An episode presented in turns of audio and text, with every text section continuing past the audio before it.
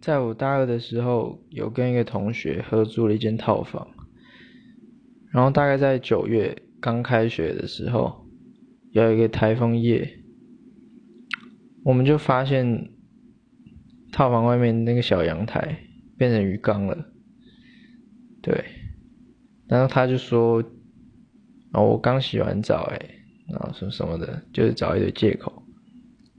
那后来就是我拿着垃圾桶出去舀水，